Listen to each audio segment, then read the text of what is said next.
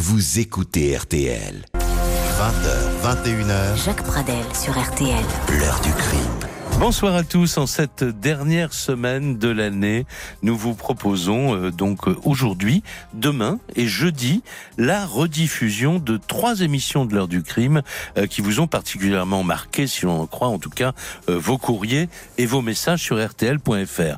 Et nous commençons ce soir par l'affaire Grégory, un des plus longs feuilletons judiciaires et médiatiques de ces 50 dernières années, malgré 34 ans d'enquête, la justice est toujours en échec, l'identité du ou des meurtriers de Grégory Villemain demeure un mystère, et l'émission que vous allez entendre maintenant a été diffusée le 19 novembre dernier, c'était après la décision du Conseil constitutionnel d'ouvrir la porte à une éventuelle annulation des accusations de Muriel Boll contre Bernard Laroche pendant sa garde à vue de novembre 1984.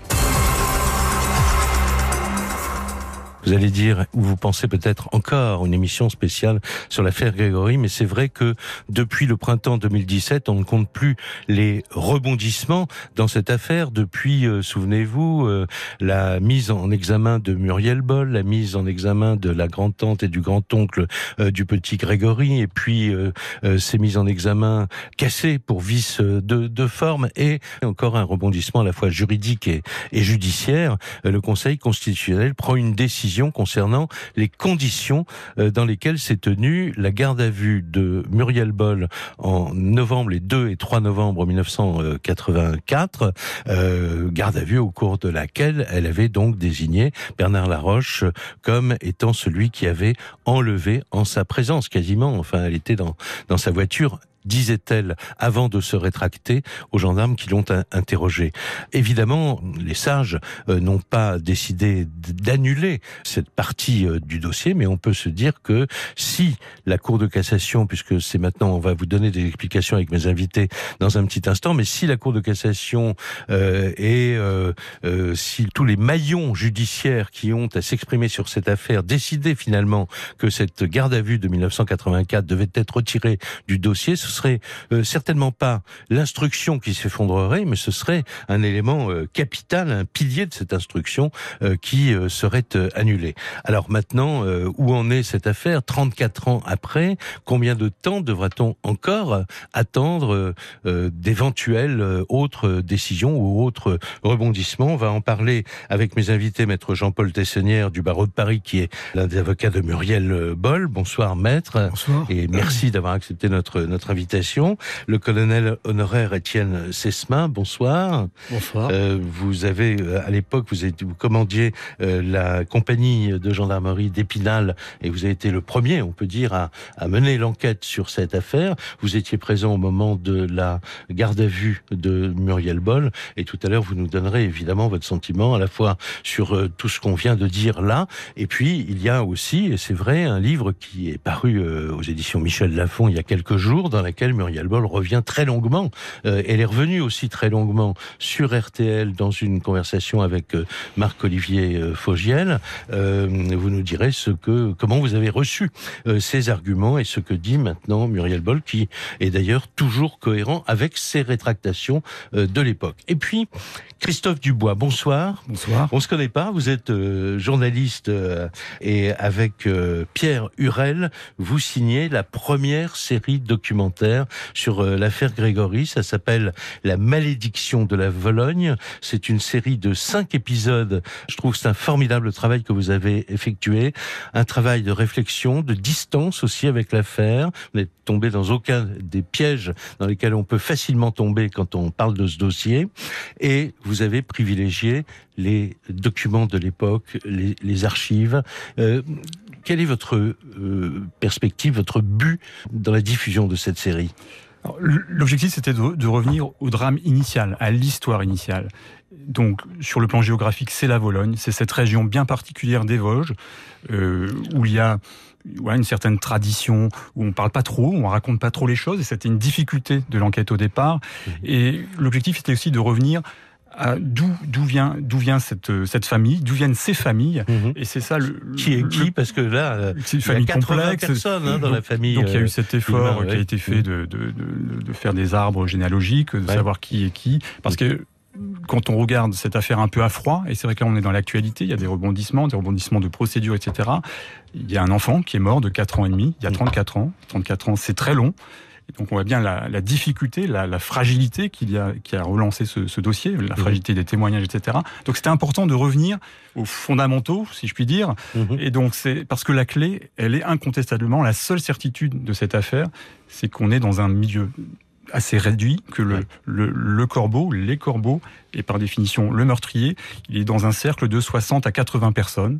Alors, effectivement, la, la gageure, c'est que 34 ans après, on n'a toujours pas identifié de manière formelle qui que ce soit. Et donc, il fallait revenir à, ce, voilà, à ce, à, à ce- à cette vallée, à cette Vologne, à cette rivière, Mhm. et qui, au fond, c'est vrai, porte une malédiction en elle, puisque encore aujourd'hui, on voit bien que lorsqu'on a le sentiment qu'on s'approche d'une vérité, je ne sais pas Mhm. si c'est la vérité, eh bien l'édifice s'effondre, et c'est comme ça depuis 34 ans. Mais la clé, elle est là, elle est dans les, et j'allais dire, elle est, elle est, elle est pas en 1984 d'ailleurs, elle est probablement Mhm. deux ou trois ans avant, à partir du moment où le ou les, corbeaux commencent à se manifester. Voilà, et comme euh, le disent souvent les, les enquêteurs, euh, le ou les auteurs euh, de, de ce drame épouvantable est ou sont euh, certainement dans le dossier. C'est ce que vous pensez, maître Tessonnière? Euh, non, non, mais, euh, non, je, pense que la, conception générale qu'on peut avoir de ce dossier n'est pas forcément, ne fait pas forcément l'unanimité. Je, pense qu'il y a, une, conception dominante qui, pèse sur ce dossier depuis des décennies euh, et qui n'est pas forcément, qui ne correspond pas forcément à la, vérité de ce qui s'est passé. Ce que je crois également, c'est que vous avez dit tout à l'heure que euh, depuis l'été 2017, un certain nombre de surprises, de bouleversements avaient affecté ce dossier, mais c'est que avant l'été 2017, nous n'étions pas dans la procédure. Euh, Muriel Boll n'était pas dans la procédure, n'était pas partie prenante dans la procédure, et nous, Elle n'avait jamais été mise en examen. elle n'avait jamais été mise en Mhm. Et euh, lorsque, en juin 2017, elle est mise en examen, elle est euh, mise en détention immédiatement, d'ailleurs avec une, une grande brutalité, à partir de là, et à partir de là seulement, nous avons accès au dossier et nous avons la possibilité Mhm. de nous défendre et de mettre en place un système de défense. La requête en nullité, dont les premiers effets se, se produisent actuellement, a été déposée il y a six mois entre le moment de la mise en examen et le dépôt d'une requête en nullité. Il y avait 22 000 pièces à étudier. Mhm. Et donc, euh, nous avons déposé une requête visant plusieurs cas de nullité. La mise en examen a été, vous le savez, annulée, mais Oui. elle n'est Mhm. plus, elle n'est plus en examen euh, à l'heure actuelle. Euh, des pièces réintroduites par le président Simon en fraude, elles avaient été annulées, on les a, c'est interdit, mais on les a réintroduites dans le dossier, ont été également annulées une deuxième fois, et puis se poser la question de la garde à vue du 2 novembre 1984, et le Conseil constitutionnel vient de dire que le cadre juridique dans lequel elle s'était passée euh, n'était pas conforme à la Constitution. Mhm. Et la Cour de cassation, ou plus exactement la Cour d'appel de renvoi, devra, euh, dans les semaines ou les mois à venir, en déterminer les conséquences. La conséquence normale, c'est l'annulation de l'acte euh, en question, mais est-ce que cette annulation n'aura pas des effets en cascade sur d'autres actes qui sont la conséquence de cette garde à vue du 2 ou 3 novembre 1984 C'est la question sur laquelle les juges vont se pencher dans les mois à venir. D'accord, donc il y aura encore un calendrier judiciaire à respecter qui va se compter en, en mois. hein, vous êtes d'accord? Alors, euh, une pause tout de suite et ensuite je vais donner euh, la parole au colonel Étienne Sesma qui me faisait remarquer hors micro que la décision du Conseil constitutionnel telle que je le présentais pas tout à fait conforme à ce qui est à la vérité d'après lui. Donc il va nous le dire dans un tout petit instant après cette pause. L'heure du crime. Jacques Pradel sur RTL. Le colonel euh, Étienne euh, Sesma est certainement un des euh, personnages les plus importants de cette affaire dès le début. Cette histoire vous accompagne depuis toutes ces toutes ces années, elle vous quitte pas? Depuis 34 ans, oui, je me défends, je me bats pour euh, je ne veux pas dire la vérité, le terme est peut-être un peu galvaudé, mais au moins pour qu'on reconnaisse la réalité des faits, qu'on raconte pas n'importe quoi. Je m'oppose à des gens qui euh, ont une stratégie de défense qui s'appuie sur le mensonge et la diffamation à notre égard, qui ne soient pas étonnés de, de me trouver en face d'eux. Alors, on va revenir sur les conditions de la garde à vue de, de Muriel Boll à l'époque, mais d'abord, votre réflexion sur euh, euh comment vous entendez la décision du Conseil constitutionnel? Soyons clairs, le Conseil constitutionnel ne parle, de pas, ne parle pas du tout de la garde à vue de 1984. Le Conseil constitutionnel dit que l'ordonnance de février 1945, qui mhm. est relative, euh, relative à, comment dire, à, à la prise en charge des mineurs mis en cause dans les procédures judiciaires n'était pas euh, légal, ne, ne s'appuyait pas sur, ne respectait pas les droits fondamentaux de, des personnes concernées. C'est-à-dire la euh, présence d'un avocat, le droit au silence. Euh, c'est une, c'est une décision qui a créé mhm. une, une stupéfaction de la consternation dans le milieu judiciaire. Mhm. Parce que c'est, on est en train de, de réécrire l'histoire et on est en train de, de dire que pendant 60 ans, les enquêteurs de la police et de la gendarmerie qui ont eu des mineurs entre leurs, leurs mains pour euh, mhm. des, des, des, affaires, hein, quelles que soient le, les, les, les, circonstances, eh bien, n'étaient pas dans le cadre légal. Mhm. C'est assez stupéfiant. Euh, Au-delà du donc c'est le côté rétroactif pour vous. Pour vous ça, qui, premièrement, euh... ça, ça, met un ouais. coin qui est mhm. assez incompréhensible mmh. dans le principe, dans, des, dans une un des principes fondamentaux du droit, c'est la non, rétro, non rétroactivité des lois. Mmh. Et là, on est en train de dire que la loi de 1980, de 1945 n'était pas conforme mmh. euh, aux règles. Alors c'est vraiment stupéfiant. Et j'espère, moi, que les, les, magistrats de la Cour de cassation ne se sentiront pas piégés par cela, parce que c'est très lourd de conséquences, et ça, ce sera vraiment euh, mal compris oui. par euh, non seulement euh, nous, euh, les enquêteurs sur cette affaire, mais aussi par d'autres enquêteurs qui sont impliqués de, dans des affaires similaires, parce qu'il oui, y aura, des, y y aura des, des conséquences qui... sur oui. d'autres affaires. Qu'en aussi... disent certains aujourd'hui, en disant ça ne concerne que l'affaire Grégory. Grégory, parce qu'elle est toujours en cours. Ceux-là sont bien téméraires pour le dire. Oui. Alors, les conditions de cette garde à vue de Muriel euh, Boll, euh, elle, elle, en a beaucoup parlé dans son livre euh, ré récent. Bon, ben, on va écouter d'ailleurs tout de suite un, un extrait de ce qu'elle a dit, mais 34 ans après, au micro de Marc-Olivier Faugiel, c'était dans RTL Soir, il y a quelques jours. Écoutez. Ben, je, je leur ai expliqué que j'ai pris le bus scolaire pour me rendre au Moselle, chez la tante Louisette, et que Bernard était là avec Bibiche, avec Sébastien. Et pourtant, le lendemain, les gendarmes, ils reviennent, ils vous emmènent à la gendarmerie, et là, vous leur racontez une toute autre histoire. Non, c'est le 2 que, le 2 après deux heures ou trois heures de, d'audition, que j'ai dit ce que les gendarmes disaient. C'est-à-dire que vous êtes dit que Bernard est venu vous chercher, que vous étiez avec lui dans la voiture avec Grégory, qu'il est parti avec lui et qu'il est revenu sans lui. C'est la, la garde à vue s'est passé, c'est que les gendarmes posaient les questions et les réponses en même temps. Qu'est-ce qui fait que vous changez de version et que vous dites ça deux jours après que les gendarmes soient venus chez vous? J'ai eu, euh, j'ai eu tellement peur, j'avais peur des gendarmes. Je, ils m'ont menacé de maison de correction, de que je verrais plus maman, euh, et j'en pouvais plus. Donc vous aviez pas pris conscience qu'en disant ça, vous alliez changer la vie d'un homme J'en avais tellement marre, j'étais tellement fatiguée que, que j'ai répété ce que les gendarmes disaient. Et une fois que vous l'avez dit, vous êtes senti quoi? Soulagé ou immédiatement vous avez ressenti une culpabilité? Non, j'ai senti, oui, que c'était pas, que c'était pas bien. Mais j'avais tellement, tellement peur que. Muriel, pendant la garde à vue, il y a un médecin qui vient vous voir, qui vous ausculte, et vous avez cette phrase Les gendarmes, c'est des copains. Ce qui vient un peu contredire ce que vous avez raconté en disant que vous étiez dans une pression absolue. Pourquoi? C'est mon papa qui, mon papa était venu voir à gendarmerie et me dit t'inquiète pas, cocotte, c'est gendarmes, c'est des copains. Donc voilà. Et à ce moment-là, quand vous disiez ça au médecin, dans votre tête, vous pensiez quoi? C'était pas des copains, c'était quoi les gendarmes? Pour moi, les gendarmes, c'est des, euh, je sais pas, je sais pas de mots, c'est pas de, c'est eux qui ont détruit ma en, fait, en faisant faire ce vos témoignages. Alors ça, c'est Muriel Boll en 2018. Hein, on écoutera tout à l'heure ce qu'elle disait euh, en euh, le 7 novembre 1984 quand elle s'est euh, rétractée.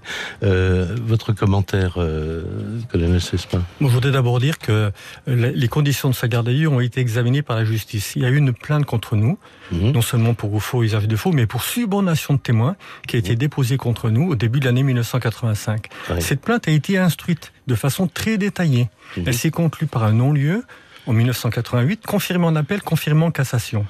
Je précise qu'il est le, que le, ce, ce non-lieu a, a, révélé, a mis en exergue le fait que nous avions pris des précautions particulières pour entendre, pour entendre Muriel. Nous avons été bien au-delà de ce que prévoyait le code de procédure pénale à l'époque. Mmh. Nous avons fait venir un médecin avant la, les, les 24 heures de garde à vue, c'était pas prévu. Elle a passé la nuit non pas dans une chambre de sûreté, mais dans une chambre ménagée en présence d'une femme gendarme avec la télévision. Mmh. Je rappelle ensuite que ces aveux ont été répétés à plusieurs reprises. Le 2, le 3, elle a répété le 5 devant d'autres personnes.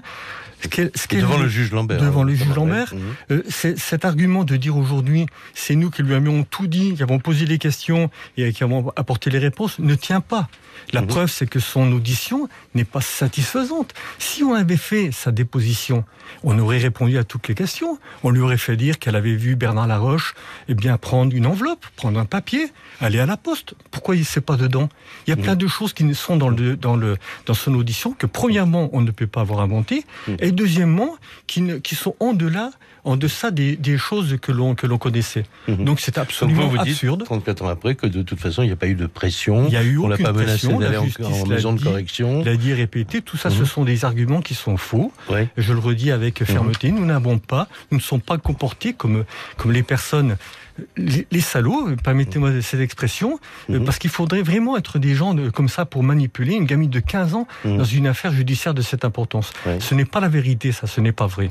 Alors, avant de donner la parole à Maître Tessonnière, euh, Christophe Dubois, puisque vous avez euh, vu, j'imagine, encore plus d'archives que celles qui sont diffusées dans cette, euh, dans cette série, La malédiction de la Vologne, sur cet aspect-là de l'affaire.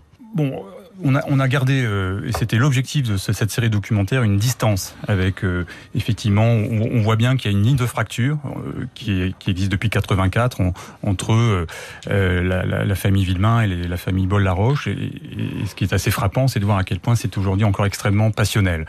Euh, Est-ce que cette garde à vue sera annulée ou pas? Bon, c'est un débat d'experts, oui, d'avocats, etc. On, on, si c'est le cas, effectivement, ça aura une, porte, une portée mmh. juridique et une portée symbolique forte, puisque c'est effectivement une pièce euh, que, que l'on a tous en tête qui est assez, euh, mmh. assez compréhensible. Ouais. Alors pour être tout à fait précis, euh, sans être trop juridique, et, la mise en examen de Muriel Boll qui a été annulée ne repose pas sur cette garde à vue, elle repose sur d'autres sur d'autres éléments. éléments. Ça, Mais c'est vrai que voilà, ça fragilise incontestablement euh, ce, ce, ce, dossier. Est-ce qu'il fallait le, le, relancer Il y a une pertinence et une légitimité de la famille de, de, de Grégory Villemain de, de, vouloir hein, que la vérité euh, ouais. aboutisse un jour. Euh, les fautes de procédure, elles, n'incombent pas euh, ni à Jean-Marie ni à Christine Villemain, mais ouais. aux, aux, autorités judiciaires. Ouais. Je veux dire qu'on n'entend pas ce soir les avocats de Jean-Marie et de Christine Villemain qui évidemment, nous avons envoyé une, une invitation, mais qui nous ont fait savoir que euh, le couple Villemain avait décidé de ne pas réagir, et donc non plus par l'intermédiaire de ses avocats. Une pause, et ensuite, Maître Jean-Paul Tessonnière. 20h, 21h. L'heure du crime. Jacques Pradel, sur RTL.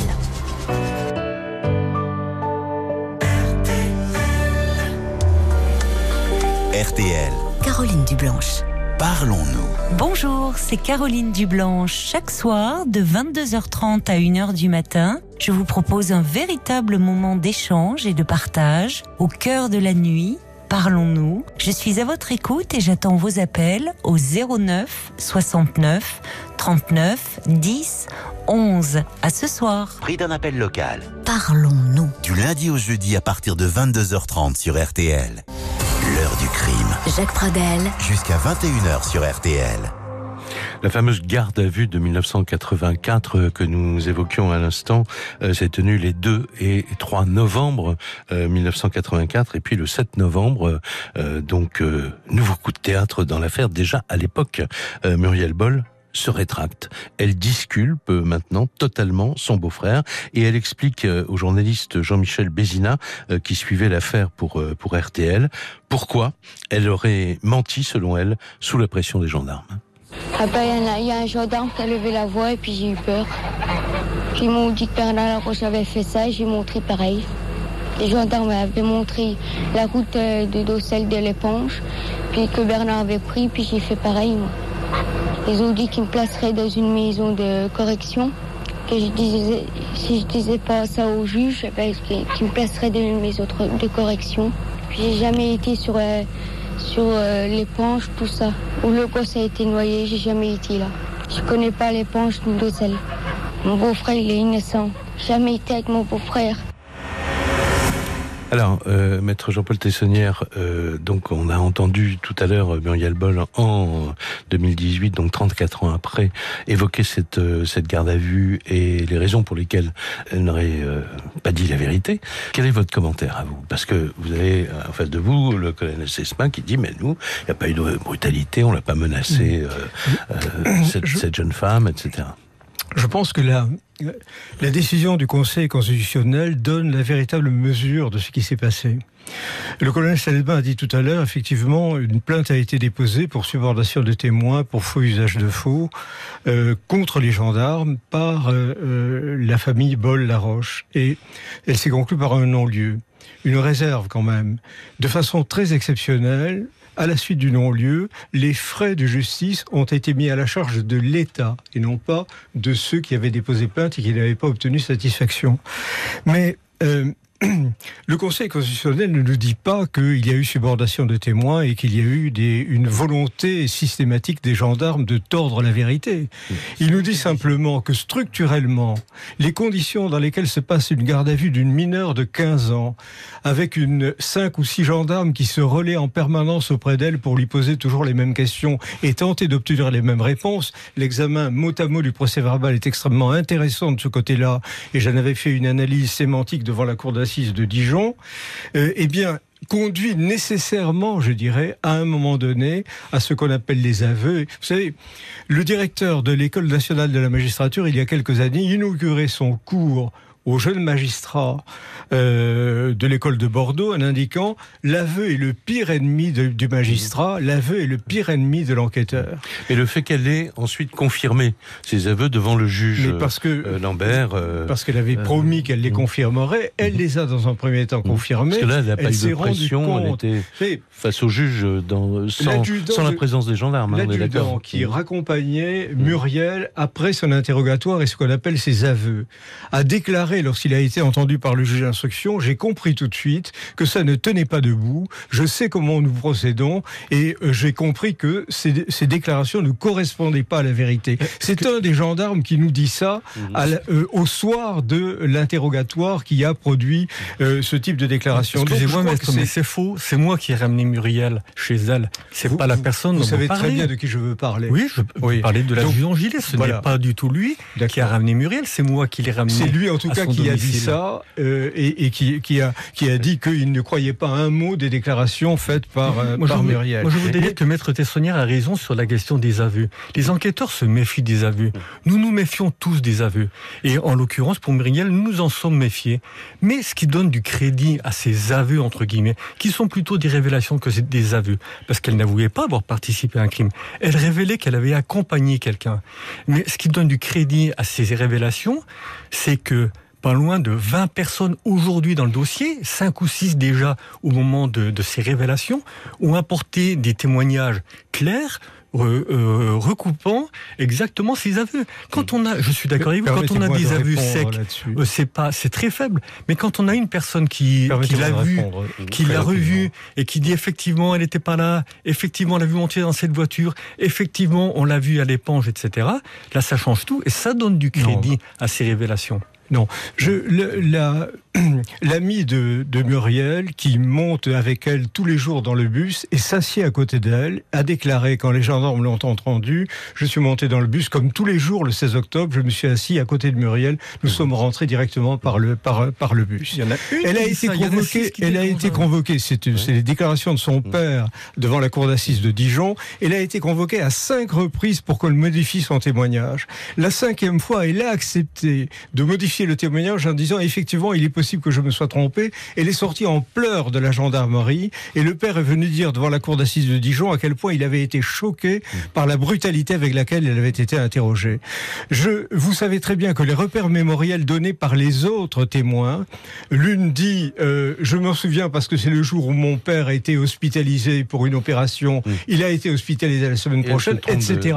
Et donc, il y a également, je confonds le 23 décembre, le chauffeur du du bus tout. confond le Pas 23, Pas du tout, le maître. 23 C'est vous qui nous le en 16 fumez, là. C'est vous Mais- qui nous non, mais trompez. bon, je, je veux dire, de ce côté-là, nous aurons tous les deux des arguments Oui. qui nous tiendraient la nuit sans doute vous et qui ne nous feront pas avancer. Donc, je pense Oui. qu'il vaut mieux examiner, peut-être Oui. plus avec euh, en essayant d'être objectif. C'est pas facile pour vous ni pour moi euh, euh, de une situation qui est devenue une situation compliquée. Alors peut-être quelqu'un qui est tout à fait objectif, c'est Christophe Dubois.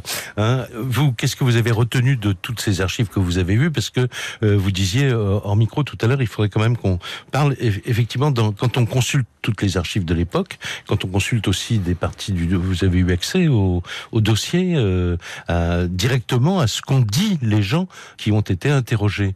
Il y a d'autres arguments qui allaient dans le sens du fait que Muriel n'aurait pas menti dans ses premières déclarations. Alors, c'est vrai quand on se replonge dans les dans les procès-verbaux de, de l'époque, moi ce qui ce qui m'a le plus frappé, il y a une, une lourdeur dans, dans cette vallée, dans ces dans ces familles, euh, et, et on voit bien que dans les lettres euh, du Corbeau et dans les appels, ils sont nombreux. Il est fait référence à des détails que seul un intime de la famille peut connaître. Mm. Et, donc encore une fois.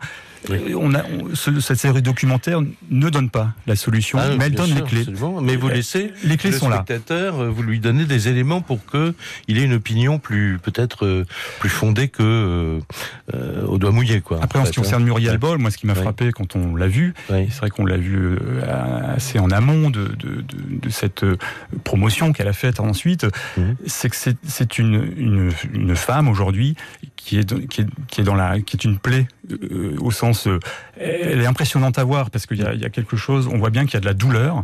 Euh, alors, on, a une, on a, voilà, elle a vécu quelque chose qui est de l'ordre du traumatisme.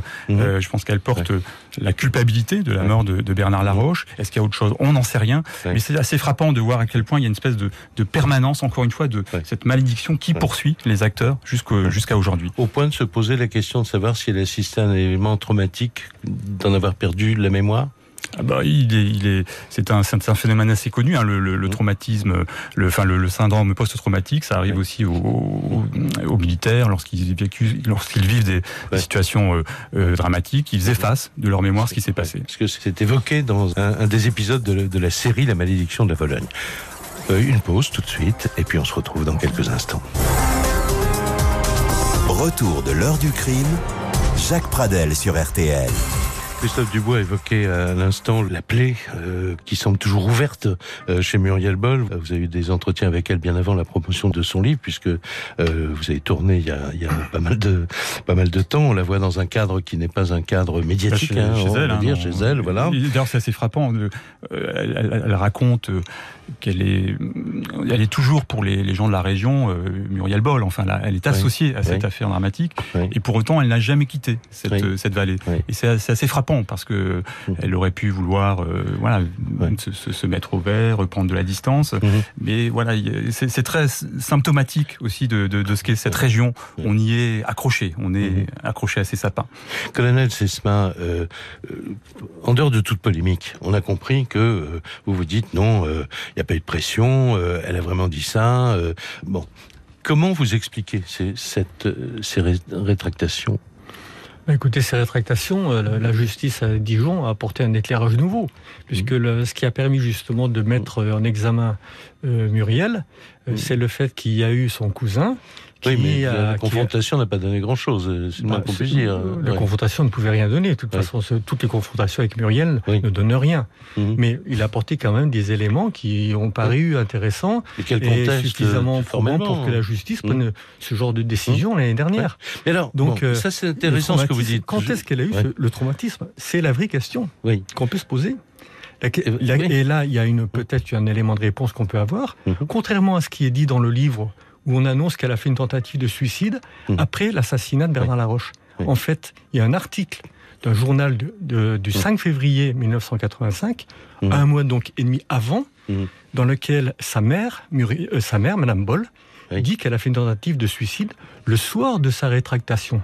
Donc le traumatisme, c'est peut-être à ce moment-là qu'il faut, le, qu'il faut le chercher. Parce que là, je m'adresse à nouveau à Christophe Dubois, euh, qu'il a été dit, euh, on a tous ça en tête, dans tous les arguments euh, des uns et des autres, qu'elle se rétracte parce qu'elle a reçu une rouste, comme on dit. Bon. Or, euh, Muriel Boll et euh, Maître Tessener le contestera pas, dit mais attendez, elle a été interviewée à la télé, il y a des gros plans d'elle, euh, il n'y a pas de marque de violence, etc. Sur les archives que vous avez largement consultées, qu'est-ce que vous pouvez dire là-dessus? Ah bon, On la, on la voit pas euh, traîner par les cheveux, euh, évidemment. On voit qu'elle est très encadrée, c'est vrai, Mhm. par sa famille au moment de, de ses interviews. Et on sait qu'il y a eu des, des témoignages de manière objective de, de gens qui disent que dans la nuit, il y a eu des, des, des, des- des cris, etc. Ouais. Euh, mais j'attire quand même votre attention sur, sur encore une fois la durée. On est 34 ans après. Euh, donc euh, il faut quand même rester extrêmement prudent avec ces, sûr. ces- ces témoignages.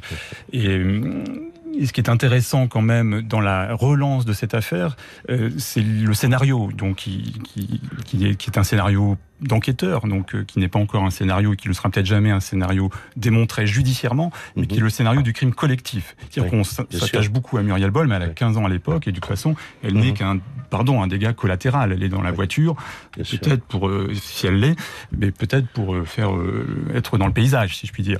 Oui. Ce qui est intéressant dans ce nouveau scénario, c'est que ça désigne d'autres personnes qui peut-être, Mhm. qui avaient l'air, pour certaines d'entre elles, d'avoir un vrai ressentiment presque ancestral contre d'abord les parents de Mhm. Jean-Marie Villemain. C'est d'abord eux qui sont la cible des, des corbeaux. Euh, et que ça s'est quelque part décliné ensuite euh, envers Jean-Marie Villemain, qui était ce, ce, ce jeune qui réussissait un peu plus que les autres et qui peut-être a été à, à son tour ciblé. Mais encore une fois, les racines, c'est ça qui est important. Et c'est ça que je pense qu'on qu'on décline dans notre série documentaire. Alors, euh, on va revenir à l'entretien qu'a eu euh, Muriel Boll avec euh, Marc-Olivier Fogiel sur RTL, dans RTL Soir le 5 novembre dernier, et on va voir ce sentiment de ce poids de, culpabilité qu'elle exprime toujours aujourd'hui, 34 ans après, lorsque Marc-Olivier lui demande comment elle a vécu sa mise en examen en 2017, hein, au printemps 2017, et suivi de son incarcération. Je me dis, ben, c'est- un cauchemar, que c'est euh, l'acharnement contre nous. Vous pensez qu'un jour on connaîtra la vérité? Je l'espère. J'espère qu'on trouve euh, le vrai coupable. Que c'est innocente euh, Bernard et puis moi. Et surtout pour le, j'espère aussi pour le petit, gamin que celui qui a fait ça, euh, j'espère qu'on le retrouvera. L'assassin pour vous, il est forcément dans la famille, Muriel Boll? Je sais pas. Il y a des trucs qui m'ont interpellé dans, dans le dossier. Je connais pas, je connais pas le coupable. Mais, euh, Quand Christine Villemain, elle a été accusée, vous vous êtes dit ça peut être elle? Je sais pas. Il y a eu beaucoup, euh, il y a eu beaucoup de charges euh, contre elle qui a été annulée, bien sûr, à son non-lieu. Mais je peux pas affirmer que c'est Christine Mémin, je sais pas. Vous pensez à eux aussi, qui ont perdu euh, Bien sûr, leur- je me mets à leur place. Je suis, euh, je suis maman aussi. Je suis grand-mère. C'est sûr que je me mets à leur place. Que, comment dire, qu'ils continuent à trouver, euh, à chercher la vérité, mais qu'ils arrêtent de s'acharner sur moi et Bernard parce que c'est pas nous. Qu'ils cherchent euh, sur une autre piste, mais qu'ils arrêtent de s'acharner contre nous. Ils nous ont, dé- ils détruisent notre, ils nous ont détruit la famille parce que on parle, on parle toujours de la famille Villemin, tout ça, qu'ils ont été euh, blessés, qu'ils ont été détruits, mais notre famille à nous aussi, et que ce soit la famille Boll, la famille Laroche, on le souffre autant.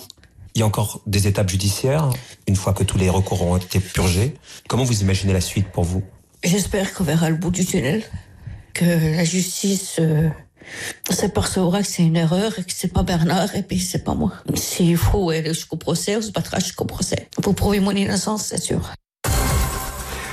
Une pause tout de suite et on se retrouve pour la dernière partie de l'émission dans quelques instants. Jusqu'à 21h sur RTL, Jacques Pradel, l'heure du crime. Alors, on parle de l'état du, dossier de l'affaire Grégory, 34 ans après, à la lumière de ce qui s'est passé, euh, la décision du Conseil constitutionnel. On en parle avec euh, le colonel Étienne Sesma, qui était le premier enquêteur sur la, sur l'affaire, avec Christophe Dubois, qui est journaliste et qui, avec euh, Pierre Hurel, euh, signe cette première série documentaire sur cette affaire Grégory, qui seront euh, La malédiction de la Vologne, c'est le titre. Alors, maître euh, Jean-Paul Tessin, je vous ai vu réagir euh, euh, tout à l'heure quand on parlait parler de euh, cette éventualité que, par exemple, Muriel Boll ait bien vécu ce qu'elle a dit dans sa première, euh, ses premières déclarations la première garde à vue, et puis cette espèce d'amnésie euh, post-traumatique, vous n'y croyez pas du tout? Non, je, je n'y crois pas. En tout cas, je n'y crois pas concernant Muriel. Mm. Euh, Muriel a eu un souvenir extrêmement précis de ce qui s'est passé le, le 16 octobre. Elle décrit comment elle est montée dans le bus, avec qui elle était, comment elle est descendue, qui elle a trouvé à son arrivée chez la tante Louisette, ce qu'elle a fait le soir, la télévision qu'elle a regardée, etc. Et Bernard Laroche qui part euh, à Champion acheter du vin. Donc, euh, il y a d'ailleurs une contradiction entre les deux, qui est une contradiction mineure qui sera exploitée par les gendarmes, mais elle a eu un souvenir très précis euh, de ce qui s'est passé le 16 octobre. Par contre, je, ce- je réagissais tout à l'heure parce que moi, je ne crois pas à un crime collectif commis par une bande de cinq ou six psychopathes. Que, qui sont plus ou moins désignés dans le dossier et dont on sait très bien que ce sont des gens plutôt bienveillants, sympathiques, aimant les enfants et ne s'étant jamais singularisés par des actes particulièrement odieux. Donc cette idée d'un crime organisé en bande à l'encontre d'un enfant de 4 ans me paraît, au, au motif d'ailleurs d'une jalousie portant sur le fait que Jean-Marie Villemain aurait eu un canapé en cuir alors que les autres avaient un canapé en tissu, me semble complètement à côté de la plaque. C'est une, c'est vraiment une psychologie de bazar. Je pense que ce crime est un crime effectivement de déséquilibré, mais c'est un déséquilibré qui peut-être, alors là j'en viens à la question du déni que vous évoquiez tout à l'heure, mais pas pour Muriel. C'est un déséquilibré qui doit être actuellement tellement le crime est atroce, tellement il a été accompagné d'une mise en scène macabre, les nœuds euh, par lesquels on attache cet enfant et, et la noyade. Eh bien, je pense que celui qui est l'auteur de ce crime euh, est dans le déni par rapport à ce crime. C'est pour ça que je ne suis pas très optimiste sur les possibilités d'une déclaration de quelqu'un qui viendrait dire de quelle manière le crime a été commis. Et, et simplement, et c'est une question que je pose à tout le monde, est-ce que les uns et les autres, vous pensez que il est, il a été justifié de faire le lien entre toutes les séries d'appels euh, anonymes, de lettres anonymes et le, le crime ou pas Indéniablement. Pour vous, euh, colonel Cespa, Ah, oui, indéniablement, indéniablement. il y a une continuité entre... L'élément, l'élément, euh, la clé de voûte de Ouais. cette affaire, c'est la lettre de revendication Mhm. qui est écrite et posée le, au moment de, l'enlèvement de l'enfant. Mhm. Dans cette lettre, il y a Ouais. tout sur le, Ouais. le mobile de l'assassin, Ouais. et cette lettre nous raccroche au passé, c'est-à-dire aux, aux autres écrits Ouais. de 1983, Mhm. mars-avril 83, qui Mhm. eux-mêmes se raccrochent au, Voilà. au témoignage du corbeau, aux appels Oui. téléphoniques. Elle ne nous raccroche pas forcément, mais en tout cas, cette lettre démontre que la cible, c'est Jean-Marie Villemain. Absolument. Mais c'est la seule conclusion euh, commune que j'ai avec vous. Oui. Alors, euh, Bernard Laroche, on dit toujours Bernard Laroche est mort, euh, évidemment, sa mort a éteint la- l'action de la justice. Il est mort inculpé, il est mort euh, euh, en bénéficiant euh, de la présomption d'innocence. Qu'est-ce qu'on peut dire Oui, les deux. C'est-à-dire qu'il est, et alors, il est mort inculpé, puisqu'on on disait inculpé à à l'époque. oui. Il est présumé innocent puisqu'il n'a pas été condamné. Et simplement, il faut bien voir que l'ordonnance de qui le remet en liberté, l'ordonnance de mise en liberté, je crois, du 4 février 1985, Mhm. est une véritable ordonnance de non-lieu. C'est-à-dire que point par point, le juge Lambert va prendre les éléments qui pèsent euh, de soupçons contre Bernard Laroche et va démontrer que ces éléments ne sont pas pertinents. Et donc l'ordo- l'ordonnance de, de, de mise en liberté est une, en réalité une véritable ordonnance de non-lieu. Mais Alors- l'arrêt de février 1993 de la de Dijon Mm. n'hésite pas à dire, malgré son décès, qu'il existe à son encontre des charges très sérieuses d'Abraham Grégory. Alors, on va Cette pas, on, on va pas continuer ce débat. de Euh, tout le monde- sommet des dysfonctionnements judiciaires par la Cour d'appel de Versailles. D'accord. Alors, il était difficile de parler de l'affaire sans évoquer le juge Lambert. Première victime, euh, Grégory. Deuxième victime, Bernard Laroche, assassiné par Jean-Marie Villemain. Troisième victime, le juge Simon, euh, qui est mort au cours de l'instruction qu'il avait reprise. Et on dit, et on le dit, euh, Christophe Dubois, dans votre crise série... cardiaque, hein, le, le juge Simon. Oui, oui, absolument. Je ne parle pas d'assassinat, mais euh, euh, quatrième victime, peut-être euh, tout simplement le juge Lambert, puisque le 12 juillet 2017, euh, euh, voilà, il s'est suicidé. Sur RTL, nous avons diffusé quelques extraits de la dernière interview du juge qui avait été réalisée trois ans auparavant par Jean-Alphonse Richard. Écoutez. Selon moi, Bernard Laroche était victime de la pire des injustices, à savoir qu'il est mort présumé innocent et sa mort l'a privé d'un non-lieu que je lui aurais donné euh, courant avril 85. Autrement dit, très peu de temps après son assassinat. C'est une histoire qui vous euh, poursuit. C'est l'histoire de votre vie finalement. C'est l'affaire, euh, bien entendu, la plus tragique de ma vie professionnelle. Et donc, dans ce livre, je démontre également que toute une chaîne d'intervenants euh, a participé euh, à cette injustice, à savoir des magistrats, des enquêteurs, des journalistes, et comme dans toute euh, injustice, ce n'est jamais le fait d'un seul homme. On retrouve, euh, quel que soit le niveau, toute une chaîne d'intervenants. Voilà, c'était donc euh, le, juge Lambert à l'occasion de la parution de son livre en 2014 de combien d'injustices suis-je coupable? Ce sera le mot de la fin. Je vous remercie beaucoup les uns et les autres d'avoir participé à cette émission. Merci infiniment. L'émission est maintenant terminée.